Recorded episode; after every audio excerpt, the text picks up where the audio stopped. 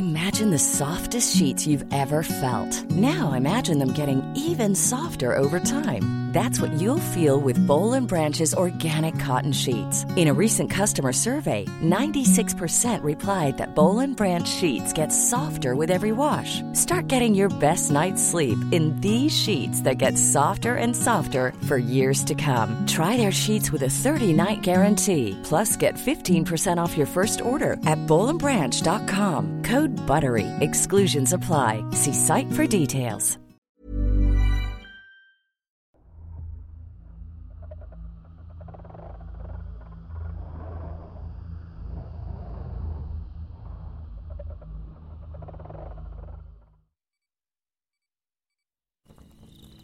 La aparición del camino. Historia basada en la experiencia de Ángel Tello. Soy peruano y vivo en la selva de Loreto. Actualmente tengo 18 años y una familia muy unida gracias a Dios. Lo que les quiero contar sucedió cuando me regresaba a mi casa después de hacer una tarea grupal con un grupo de compañeros del colegio.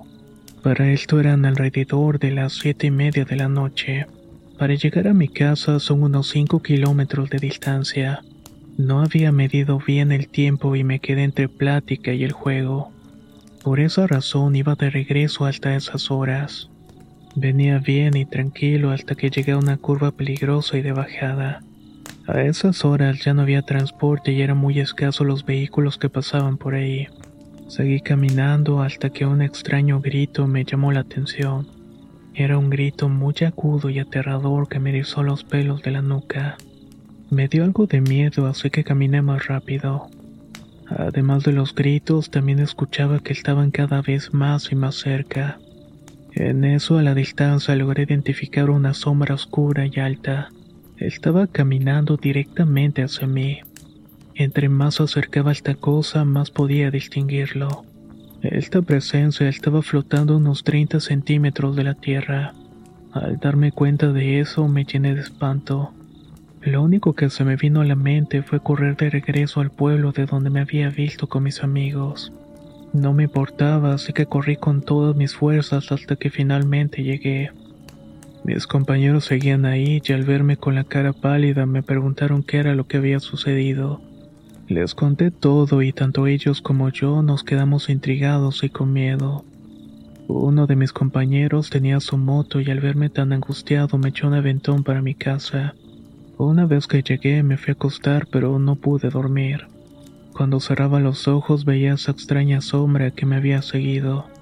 De hecho, se estuvo manifestando mis sueños durante varios días. Todavía hasta hoy, al revivir esta experiencia, me regresa el miedo de esa noche. De alguna manera me convenzo de que todo lo que se dice sobre lo paranormal realmente existe.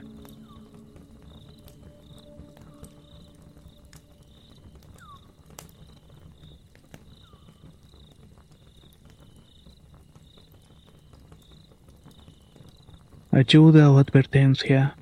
Historia basada en la experiencia de Mary Saus. Mi historia comienza cuando cumplí 16 años y decidí irme a vivir con mi novio.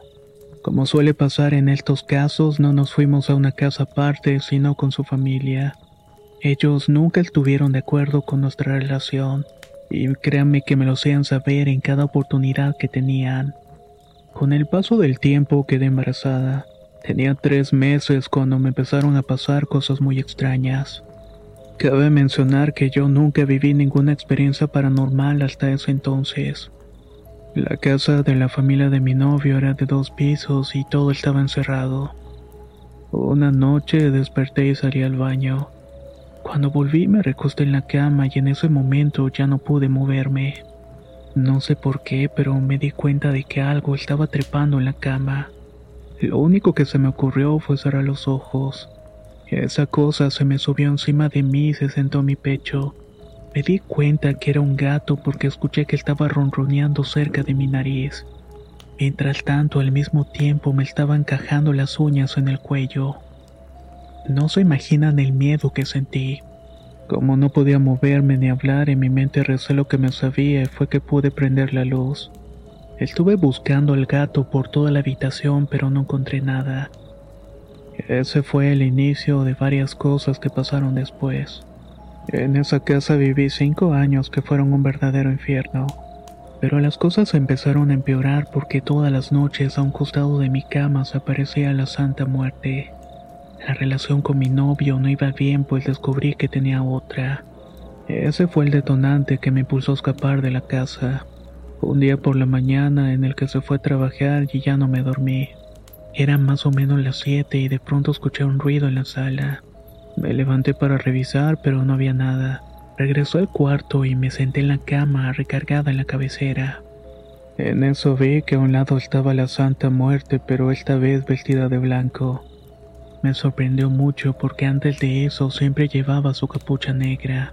No sé bien cómo pasó, solo que sentí unas manos frías en mi cuello. Un frío que no había sentido antes me caló hasta el alma y fue una sensación que nunca voy a poder olvidar. Le pedí a Dios que me cuidara, le supliqué a la muerte que me dejara en paz, que yo nunca le había pedido ningún favor. Entonces no sabía por qué me estaba buscando a mí. Cuando le dije eso, simplemente desapareció. Ese día me escapé de la casa para nunca más volver. De esta anécdota han pasado 12 años y nunca he vuelto a ver a la Santa Muerte. Respeto mucho a la gente que cree en ella, porque yo sé perfectamente que existe. La pude ver con mis propios ojos. Por eso sé que esa presencia es totalmente cierta.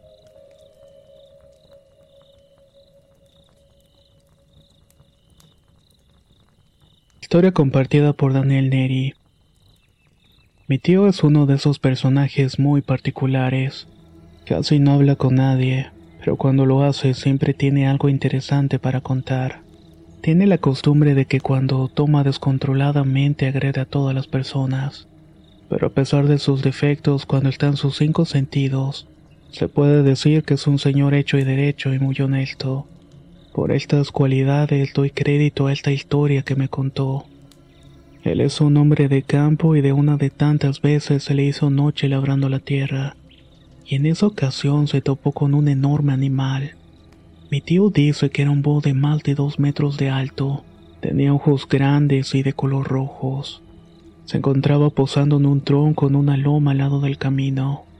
Los perros que lo acompañaban al tío al trabajo del campo son bravos y no dudan en atacar. Pero esa noche, cuando notaron aquella presencia de este ser, se fueron corriendo aterrados y aullando todo el camino. Por el tipo de vida que ha llevado, mi tío es un hombre que no se asusta tan fácilmente. Pero cuando miró aquel búho se le pusieron los pelos de punta. Y lo digo literalmente, porque según sus palabras sintió que se levantó la gorra que llevaba puesta. Se agachó para recoger algunas piedras del suelo y asustarlo, pero no pudo. Era como si este animal pudiera controlar sus movimientos. A pesar de que se encontraba a 20 metros de él, no podía lanzar las piedras. Esto más que aumentar el miedo lo hizo enojar. Sacó una guadaña y se le fue encima con la intención de atacarlo. En eso pudo escuchar una voz, pero no en el ambiente, sino dentro de su cabeza. Este ser se comunicó telepáticamente, le dijo que no tenía intenciones de hacerle daño, que no le tuviera miedo. Fue en ese instante que el miedo y el enojo que sintió el tío se sumaron. Decidió dejarlo tranquilo y se retiró del lugar sin soltar la guadaña. Esto que estoy contando sucedió en el año 2016, en Pomacuará, Michoacán, municipio de Paracho, capital mundial de la guitarra. El nombre de mi tío es Jaime y esta fue su experiencia.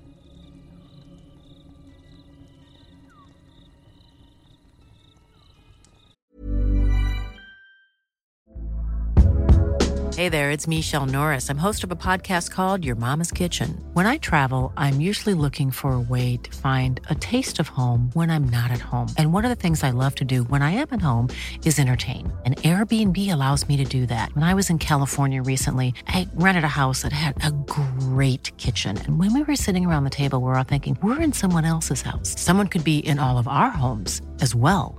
If you have a home, but you're not always at home, you have an Airbnb. Your home might be worth more than you think. Find out how much at airbnb.com/slash host.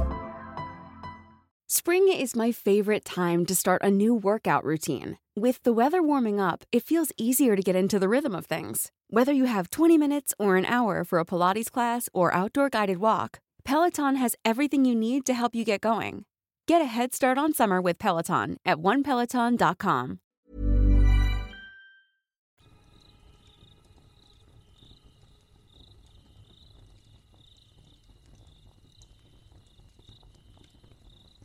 El crucero. Historia basada en la experiencia de María Longoria. Quisiera contar una historia que pasó en mi ranchito ubicado en el estado de Durango. Toda mi niñez la viví ahí. Cuando tenía siete años me trajeron a Estados Unidos. Pero una vez que cumplí 12 mi mamá me dejaba ir para Durango durante las vacaciones. Así fue como comenzó todo. Como muchos de ustedes sabrán, el norte del país no es tan tranquilo que digamos. Se escuchaba muy seguido que había muertes en una parte de la carretera que conecta mi rancho con otros. A este lugar en particular le dicen el crucero. Eso no es nada nuevo. Siempre ha existido rumores que hay muertes en esa zona, pero nadie hacía o decía nada. Ese año fui de vacaciones y aproveché para asistir a un baile con mis amigos. Ya veníamos de regreso del baile a altas horas de la noche cuando pasamos por el crucero. Al lado de la carretera vimos que estaba parada una monja. Tenía el hábito y estaba levantando la mano como pidiendo un ride. Se me hizo muy raro porque por ese rumbo no vivía nadie. Y dudo que una monja estuviera ahí a las 3 de la mañana. Mis amigos ya habían escuchado que por ese lado del camino se aparecía una mujer para pedir un aventón.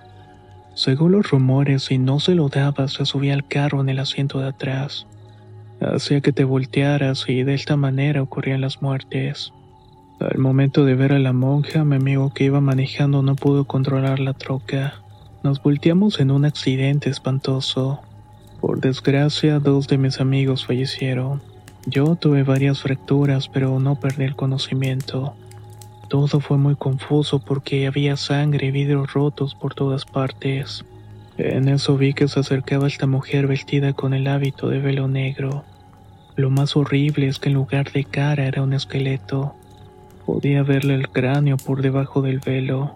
Toda la conmoción era demasiado para mí hasta que pude ver las luces de otro auto que se iba acercando. Cuando volví a voltear hacia donde estaba la supuesta monja había desaparecido. Sepultar a mis amigos es lo más duro que me ha tocado vivir hasta el día de hoy. Una semana después nos enteramos de otro accidente donde murieron tres muchachos. Si llegan a pasar por ahí verán que parece un cementerio de tantas cruces que han colocado memoria de los fallecidos. Tuve que pasar por esta experiencia para convencerme de que ese lugar está maldito. Hay algo muy siniestro pasando por esos rumbos. Por lo que sé, hasta el día de hoy siguen los accidentes y la gente sigue muriendo en ese sitio. Espero que mi historia haya sido de su interés y les mando un gran saludo desde Estados Unidos.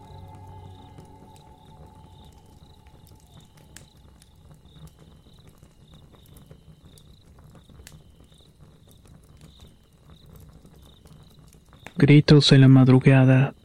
Historia basada en la experiencia de Ceci Méndez. He escuchado muchos relatos interesantes en el canal. Espero que el mío también sea de su agrado. Todo empezó a finales de octubre del año 2022.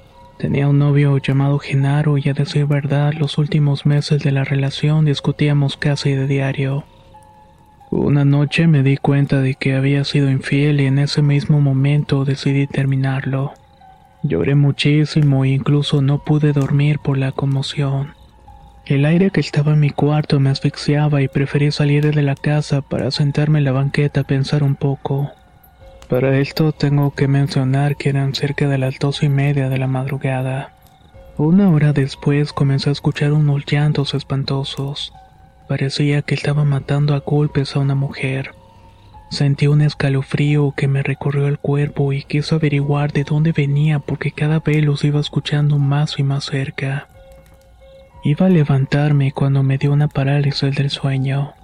De la nada mi cuerpo dejó de responder pero estaba consciente. No podía gritar o moverme. Sé que mi relato no tiene cosas tan fuertes, pero para mí fueron minutos de verdadero horror. Poco a poco se fueron alejando aquellos llantos de la mujer, y con esto también pude recuperar el movimiento. Los perros de toda la colonia estuvieron ladrando hasta que finalmente dejaron de escucharse aquellos gritos. Luego de algunos meses me enamoré de un chico tres años menor que yo. Una noche estábamos acostados cuando de la nada volvimos a escuchar aquel llanto. Él me abrazó y me preguntó si había escuchado lo mismo. Le respondí que sí y le conté lo que me había pasado previamente. Un mes después volví a escucharla y a los pocos días falleció mi querido abuelo. No sé si sea cierto, pero algunos dicen que cuando aparece la llorona es para advertirte que alguien cercano va a morir. En total pude escucharla tres ocasiones. No sé si sea verdad que esta sea una mensajera de la muerte o no, pero solamente sé que mi abuelo se encuentra en un lugar mucho mejor. Como les dije, esta experiencia es pequeña, pero a mí me dejó muy marcada hasta el día de hoy.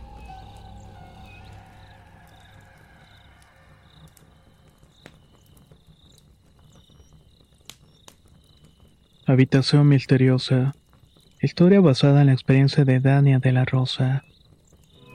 Soy Dania y la historia que deseo compartir sucedió hace seis años cuando mi padre, que en paz descanse, se encontraba internado en un hospital muy famoso de esta ciudad. Voy a omitir su nombre para que los oyentes no tengan temor en buscar sus servicios. Una noche me tocó hacer guardia para cuidarlo. Estaba en el área de urología cerca de la UCI la unidad de cuidados intensivos. Mi papá no dejaba de mirar hacia el techo. Decía que sobre él estaba una mariposa negra que no se movía. Toda la situación era muy triste, así que decidí salir a caminar por los pasillos. Ahí me topé con un señor que se encontraba acompañando a su hijo. Él estaba internado en el mismo lugar. Me dijo que había una habitación muy misteriosa en la cual los pacientes experimentaban cosas paranormales. Resulta que algunos veían sombras moverse o las cosas cambiaban de sitio. En eso apareció otro muchacho que era paciente de la habitación misteriosa. Lo noté nervioso y muy agitado. Nos dijo que por ningún motivo del mundo volvería a entrar ya que los pacientes que entran ahí solamente salían muertos. El muchacho tenía miedo porque dijo que a la mitad de la noche vio un esqueleto caminando alrededor de las camas. Al voltear hacia su lado izquierdo se vio hoy mismo parado justo a su lado. Yo me sorprendí mucho al escuchar su historia, pero aún conservaba un poco de incredulidad. El señor que me encontré dijo que volteara hacia la ventana de su habitación. En efecto, ahí pude ver sombras moviéndose de un lado para otro. Lo hacían atrás de las cortinas.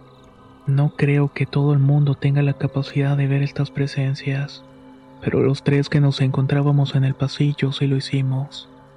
No quise permanecer más tiempo ahí y regresé a la habitación con mi papá. Cuando entré vi la mariposa negra que estaba en el techo. Era la misma que mi padre había comentado. Luego de algunas horas llegó la hora de irme a dormir, pero por la mañana desperté con la noticia de que mi padre había fallecido. Me di cuenta que la mariposa ya no estaba en el techo, cuando quise abrir la ventana para tomar un poco de aire y asimilar la noticia, vi la mariposa que estaba muerta en el suelo. Aún hoy tengo la creencia de que esa mariposa era la muerte. Y estuvo velando por mi padre hasta que llegó la hora de llevárselo.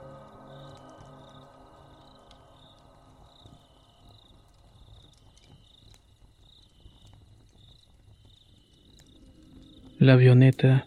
Historia basada en la experiencia de Vale Buentello. Hace un tiempo que conté un relato y hace unos días me vino a la mente otra historia algo peculiar. No es precisamente de terror, pero sí tiene que ver con las llamadas fallas de la realidad. Pasó justo en el año 2019 cuando estaba dando inicio a la pandemia. Mi familia es muy dada a hacer viajes y por esa fecha, que era aproximadamente entre noviembre y diciembre, hacía más viajes por ser fin de año. En esa ocasión fuimos a conocer una fábrica de cerveza. Quedamos de vernos en un punto en específico con la agencia que organizaba los viajes a estos lugares. Teníamos que estar ahí aproximadamente a las 5 de la mañana, y como es lógico, todo se encontraba oscuro. En el auto en el cual me trasladabas al punto de reunión yo iba de copiloto. Por lo tanto, estuve despierta y atenta todo el camino. Unos minutos antes de llegar a la parada había una avioneta. Se encontraba arriba de un pino. Como es un lugar boscoso, había muchos árboles pero la lejanía pensé que era un efecto visual tal vez. El decir que por la distancia pensé que la avioneta estaba parada sobre el pino. Me quedé en shock y traté de pensar alguna explicación para que se viera de esa manera. En ese entonces tenía 12 años y dejé que la imaginación sacara sus conclusiones. Cuanto más nos aproximábamos, más me daba cuenta de que no era un efecto visual. En realidad estaba pasando y estaba ahí parada frente a mí. Le quité la mirada por un segundo para buscar mi teléfono, el cual estaba entre mis piernas. Al voltear de nuevo al mismo lugar, la avioneta había desaparecido. Le pregunté a mi mamá si la había visto y ella se quedó un rato en silencio. La noté algo nerviosa y luego dijo, ¿qué avioneta? Le contesté, allá atrás había una avioneta parada y flotando sobre un pino. ¿Qué acaso no la notaste? Mi mamá no me hizo mucho caso y terminó la conversación respondiéndome, yo creo que tienes sueño, mejor duérmete un rato. Por más de lo que le doy vuelta a este asunto, estoy segura de lo que vi. No pudo haber sido una ilusión porque lo estuve observando por más de 10 minutos. Este tema me intriga mucho. No sé cómo es posible que estas cosas puedan ocurrir pero créame que son totalmente ciertas.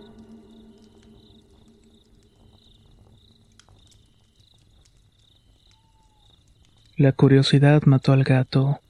Historia basada en la experiencia de Triviño. Mi nombre es Triviño y esta historia sucedió en el año 2020. Estaba checando mis redes sociales cuando vi una publicación en Facebook. Decía que una película de terror supuestamente estaba maldita. Obviamente me lo tomé a broma y pensé que sería una buena idea verla. Fue muy extraño porque en cuanto la puse comencé a sentirme mal y el ambiente en mi casa se puso muy pesado. Aunque seguía pensando que era ridículo, no quise correr ningún riesgo y me fui a dormir. Al poco rato comencé a soñar con un ente que aparecía en la película, que por cierto trataba sobre un demonio. Ver a esta criatura mientras dormía pasó por varias noches y eso hacía justamente que no quisiera dormir. Otra cosa que me pasó fue que de pronto nació en mí un gran temor a la Santa Muerte y a lo que representa en sí. Además comenzaron a pasarme cosas muy malas. Por ejemplo, un día decidí ir a una tienda con mi perro. Íbamos de regreso cuando de la nada apareció el perro de mi vecino dispuesto a morderme sin ninguna consideración. Mi perro se atravesó y logró detener el ataque. Me asusté mucho porque mi perro quedó herido. Lo llevaron al veterinario para coserle la pata. Ese era el resultado de haber arriesgado su vida para salvar la mía. Con el paso de los años ya no podía resistir más las pesadillas y las malas rachas, así que le conté a mi mamá. Ella tomó la decisión de llevarme con una chica que lee las cartas y esas cosas. La muchacha me dio santo y seña de cada situación que me había estado pasando. Según sus palabras, mi perro me protegió porque es la manera en agradecer a sus dueños. Y como lo había sospechado, me confirmó que en efecto, hay un espíritu maligno pegado a su película. Quien la ve le afecta de una manera inimaginable y distinta, sobre todo a ciertas personas que están predispuestas a esto. La manera de deshacerme de esta maldición era con una limpia que ella misma podía realizar. Procedió a pasarme hierbas por el cuerpo y entre más me limpiaba, más peor me sentía. Al terminar me pasó incienso y me aconsejó prender una veladora negra a la hora de dormir. Antes de irme me dio unas hierbas con las cuales hizo el trabajo para que las tirara en el basurero diciendo groserías con coraje. Yo tenía un gato negro llamado Churmi. Siempre dormía conmigo, pero al día siguiente de la limpia desapareció. Fui mejorando en cuanto a energía se refiere. Ya no tenía pesadillas ni me pasaban cosas horribles. Pero me sentía mal porque mi gato no aparecía. Con el paso de los meses me había recuperado por completo, pero nunca volví a ver a mi mascota. Antes de despedirme me gustaría aconsejarles que no se metan en cosas que no deben ni siquiera por curiosidad, sobre todo porque no se imaginan quién pueda resentirlo, ya que en mi caso fueron mis mascotas queridas.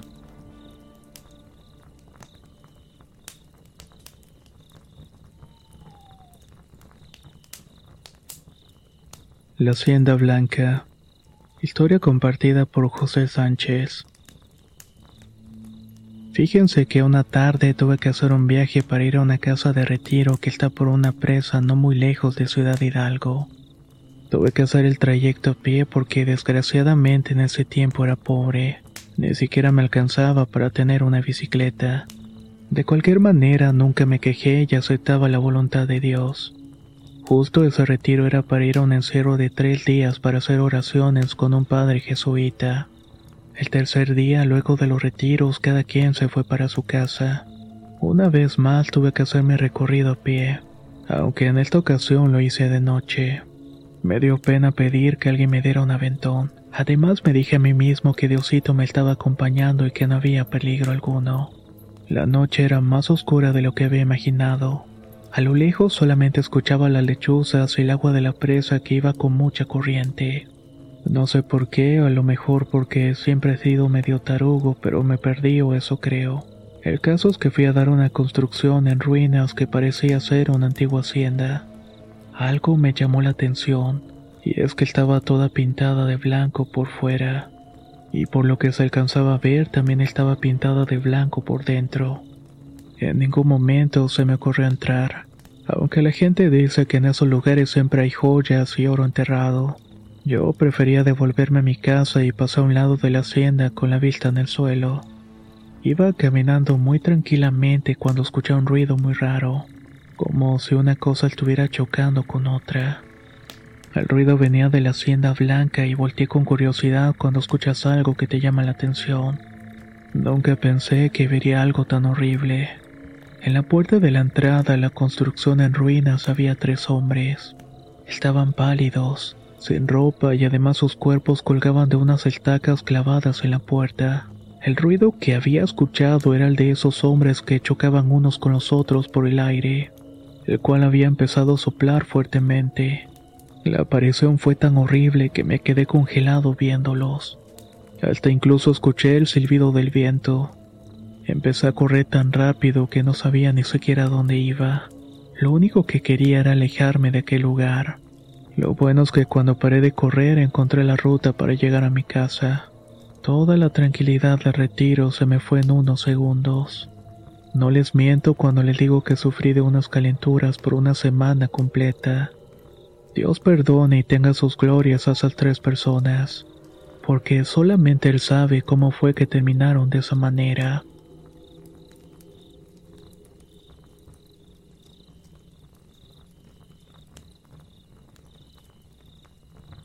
La Llorona de San José. Historia basada en la experiencia de Haylin Soto. Mi primer encuentro con lo paranormal sucedió a los nueve años. Iba con mi hermana a comprar una pulpería del barrio. Era de noche y en el ambiente había una extraña neblina. En esa época vivía en el barrio de San José en Costa Rica. Íbamos corriendo y jugando cuando las dos escuchamos unos gritos espantosos. Por supuesto que nos dio mucho miedo. Mi instinto de supervivencia me alertó para que corriera con todas mis fuerzas. Incluso terminé dejando atrás a mi hermana. En ese momento sentí que el corazón se me salía de la boca y solamente reaccioné cuando escuché los gritos de mi hermana diciendo que era la llorona. Entonces la vi. El espíritu estaba despeinada con un vestido blanco desgarrado y con el pelo marañado. Los lamentos eran tan espantosos que les pondrían los pelos de punta hasta el más valiente. Llegamos a nuestra casa sin aliento, dejando botado el mandado y no supe a dónde fue a parar. Aunque eso sí, ni de broma iba a volver aunque mi madre me castigara. En ese mismo barrio hay vecinos que al día de hoy escuchan los lamentos desgarradores de la llorona. Algunas viviendas ya sucumbieron por el paso del tiempo y han hecho todavía más tétrica la zona. Sé que este lugar guarda muchas historias espeluznantes de varios vecinos que se han topado con el alma en pena. Yo les dejo mi pequeña experiencia y me despido mandándoles un abrazo a la distancia.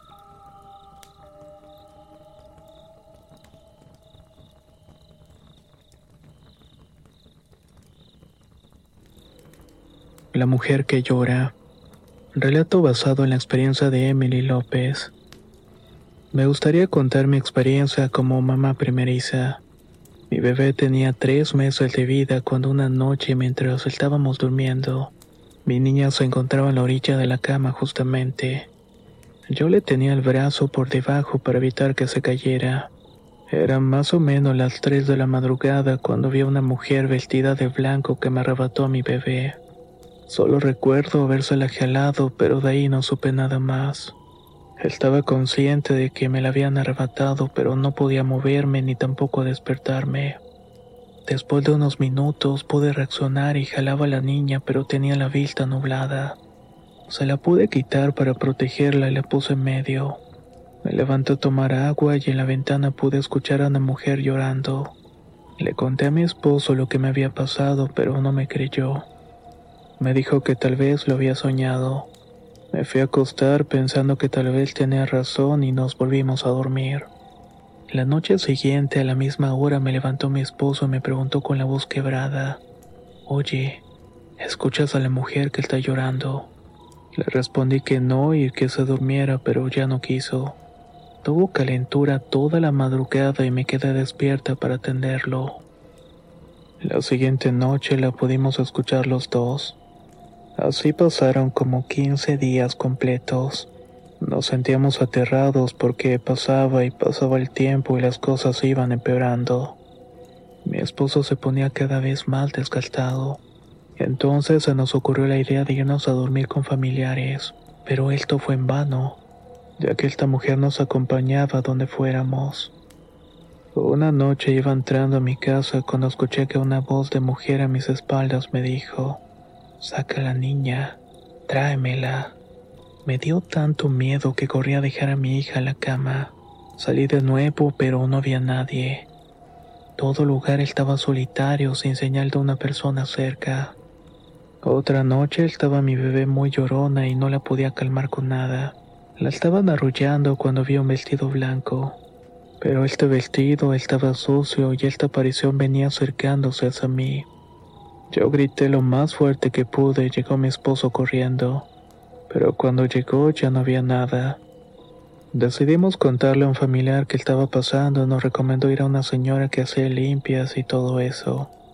Fuimos con ella y nos dijo que nos habían echado polvo de la llorona y que era magia negra. Entonces pidió protección para nosotros y para nuestra hija. Tuvimos que encender algunas veladoras en nuestro cuarto. Afortunadamente desde entonces ya no hemos escuchado nada.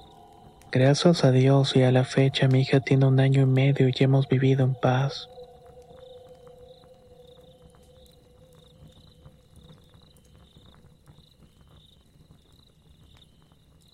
Muñeca bebé. Historia basada en la experiencia de Selena Vázquez. Hace unos años una amiga de mi madre perdió a su tercera hija. Su matrimonio era muy desafortunado porque intentaron tener bebés por todos los medios posibles. Pero Dios no quiso darles a su ansiado primogénito. Con el paso del tiempo, su esposo falleció quedando la señora viuda y sola. Una de sus tías le regaló una muñeca que parecía una de verdad. La señora le agarró tanto cariño que no se separaba de esta muñeca. Le contaba sus recuerdos y sus temores. De algún modo, la amiga de mi madre se creyó la idea de que la muñeca era su hija que nunca pudo tener. A cualquier persona que hablara con ella le decía que la muñeca era su hija. La gente le respondía que eso era enfermo y que lo mejor era que la tirara a la basura. Por supuesto que la señora se negaba rotundamente. Día tras día preparaba de comer, le lavaba la ropa y le cambiaba el pañal. Así se le hubiera pasado toda la vida si no fuera porque un día al cambiar el pañal notó que se había hecho del baño. Asustada la tiró a la basura como tanto le habían dicho. Se quedó en el umbral de la puerta hasta que pasó el camión de la basura y se la llevó. Pero unos días después la muñeca apareció de nuevo en la casa de la señora. Y hasta el día de hoy la pobre mujer no ha podido deshacerse de ella. Ha intentado dejarla en otros estados de la República. La ha intentado quemar, ahogar, pero de alguna tétrica manera. Esta muñeca siempre encuentra el modo de volver. Al parecer esta muñeca que le hizo compañía en su dolor decidió quedarse para siempre. Bien dice el dicho, ten cuidado con lo que deseas.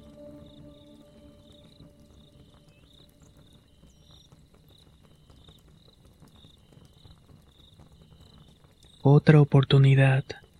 Historia basada en la experiencia de José Suárez. Soy un fiel seguidor de la Santa Muerte desde hace seis años. Mi casa está llena de imágenes suyas y esta fe me ha ayudado a sentirme mejor. A ella les platico si tengo algún problema o alguna preocupación. En la pandemia me contagié de COVID-19. Estaba solo en Nueva York sin amigos ni familia que vieran por mi salud. La única que estaba al pendiente era una vecina que me ayudaba a hacer la comida y hervía el agua para tomarlo lo más limpia posible. Yo no quise ir a un hospital porque es muy caro y porque había rumores de que estaban a tope. Así que únicamente me iba a arriesgar en vano. Ya tenía 20 días y el último me sentía de fallecer. En un punto en la madrugada me quedé dormido. Entonces soñé que veía a un lado de mi cama la Virgen María y del otro lado estaba la Santa Muerte. Solamente que ésta había tomado la forma de un hombre muy delgado. Claramente escuché que la muerte dijo, ¿Y ahora qué hacemos? A lo que la Virgen respondió, no hay mucho que hacer, ya es hora de que nos acompañe. Yo estaba atestiguando todo esto y con desesperación le supliqué para que me dieran otra oportunidad. Por favor, no me lleven. Todavía tengo mucho que hacer en este mundo y a diario agradezco a Dios por la vida que me ha dado. Entonces la Santa Muerte le pidió a la Virgen que me diera otra oportunidad. El temor de perder la vida me hizo despertar en ese momento. No creo que fuera una casualidad que a partir de ese instante comenzara a mejorar. De hecho, en cuestión de tres días ya me había recuperado por completo. Nunca me había atrevido a contar esta historia en voz alta porque fue algo que me impactó mucho en mi vida. Pero hoy quise compartirla con ustedes para los que no creen en la Santa Muerte.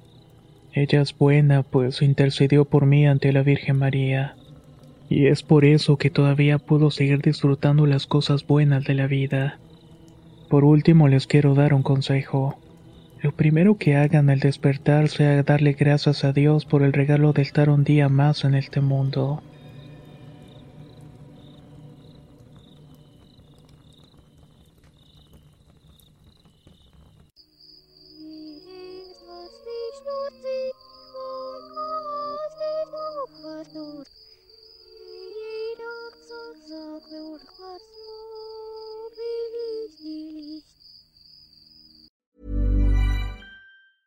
Planning for your next trip?